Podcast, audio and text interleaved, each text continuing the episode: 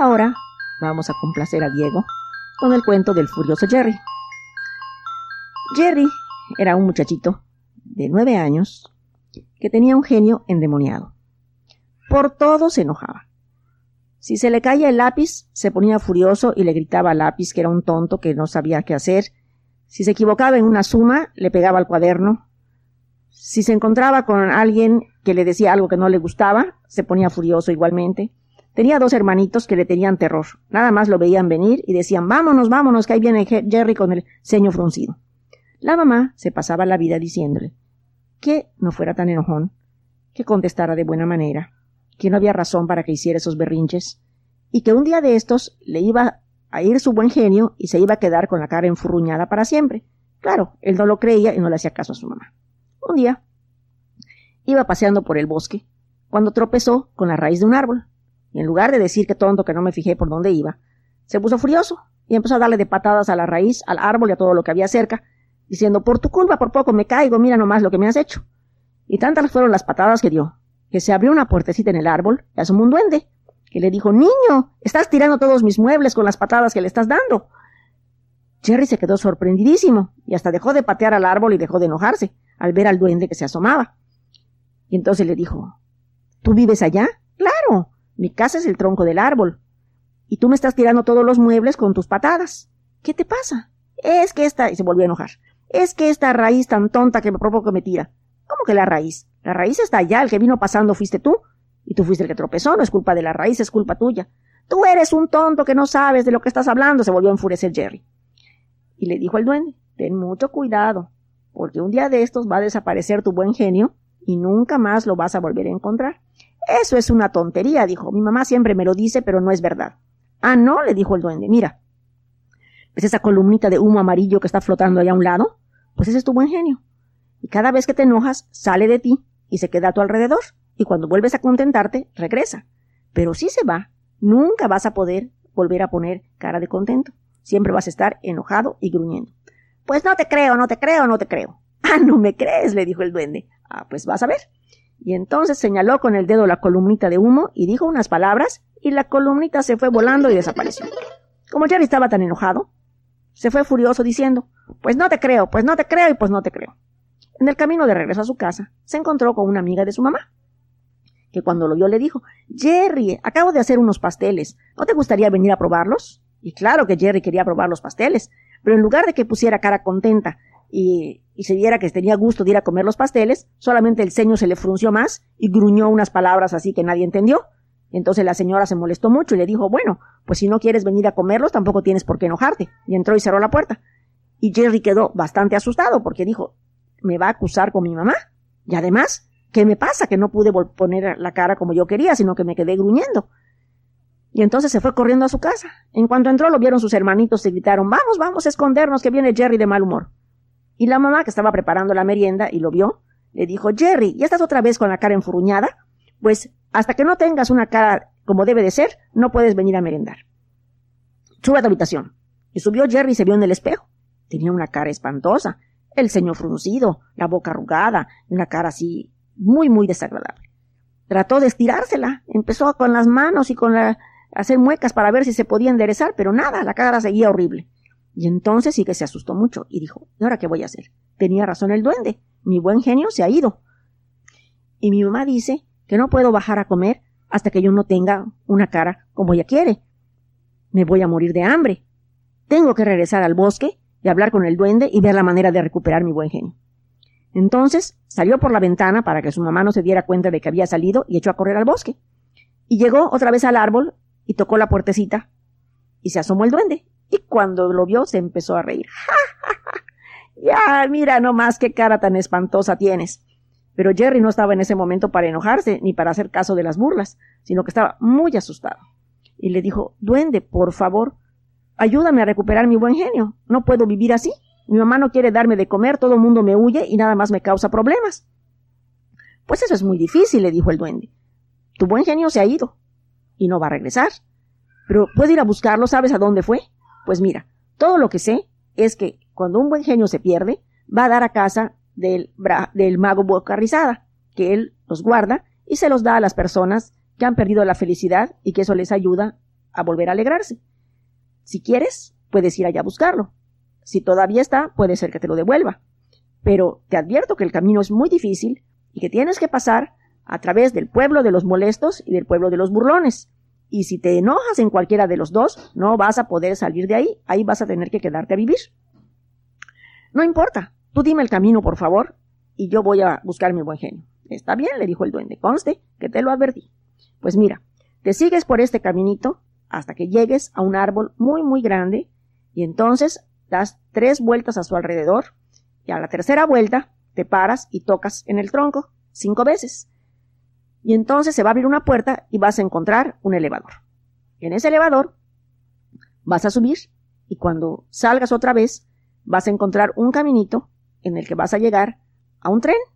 Te subes al tren y cuando veas que dice pueblo de los burlones, ahí te bajas y ahí sigues tu camino. Muchísimas gracias, duende. Voy a ver si consigo recuperar mi buen genio. Y eso es lo que le había dicho el duende.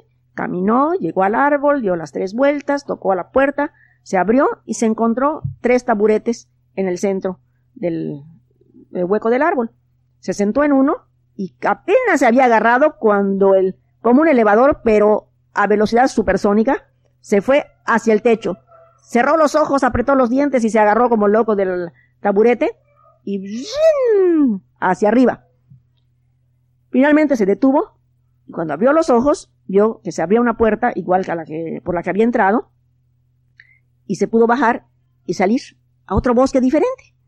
Entonces caminó y finalmente llegó a una estación de tren y oyó el silbato del tren que se acercaba. El tren era muy chistoso, parecía un tren como de juguete, que traía los vagones abiertos y la gente iba sentada en ellos. Bueno, la gente había duendes, brujas, conejos, ardillas, enanos, en fin, todo tipo de personajes de los cuentos del país de las hadas iban en el tren. Encontró un espacio vacío y se subió. El tren echó a andar y pasaron por Conejilandia. Se bajaron dos conejos y se subieron otros tres. Siguieron y pasaron por el castillo de la bruja y se bajó una bruja que estaba ahí y subieron dos enanos. Y así dos o tres estaciones más y finalmente vio País de los Burlones. Ah, dijo, aquí es donde me bajo. Se bajó del tren y como tenía mucha sed, vio que había un pozo ahí cerca y se acercó a tomar un poco de agua. Había un cubo con una soga y una roldana y entonces bajó el cubo al pozo. Sacó el agua y cuando quiso tomarla, de pronto el cubo se volcó y el agua se cayó toda y no pudo tomar nada. Se quedó muy sorprendido porque pues no se explicaba qué era lo que había pasado. Volvió a bajar el agua, volvió a sacar y le volvió a pasar lo mismo. A la tercera vez, cuando estaba sacando el agua, se le acercó un camello y le dijo, Niño, ¿me puedes dar un poco de agua? Yo solo no puedo eh, este, bajar el cubo y sacarlo para tomarla. Claro, le dijo él, y le dio el agua al camello que se la tomó feliz. Volvió a bajar el cubo para sacar agua y al sacarlo se reventó la soga y el cubo se fue al fondo del pozo y el niño se quedó sin tomar agua. Normalmente, lo que él hubiera hecho sería patear el cubo, al camello, el pozo y todo cuanto había alrededor, pero se acordó que estaba yendo a buscar su buen genio, que estaba en el país de los burlones y que si se enojaba se iba a tener que quedar ahí para siempre.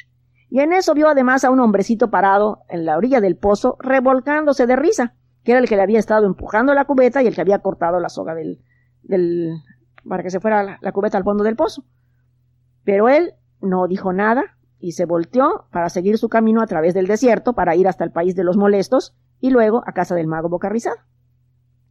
El camello se acercó y le dijo Niño, me da mucha pena que por mi culpa no hayas podido tomar agua. ¿Te puedo ayudar en algo? Pues voy a casa del mago Bocarrizada, atravesando el desierto a través del país de los molestos. Pues si quieres, le dijo yo te puedo llevar. Si te subes a mi lomo, yo voy también para ese lado a casa de mi amo, te llevo hasta donde yo llegue. Ay, pues muchísimas gracias, le dijo. Se subió al lomo del camello y echaron a correr a través del desierto. De repente, Jerry se cayó del camello. Dijo, pues qué raro.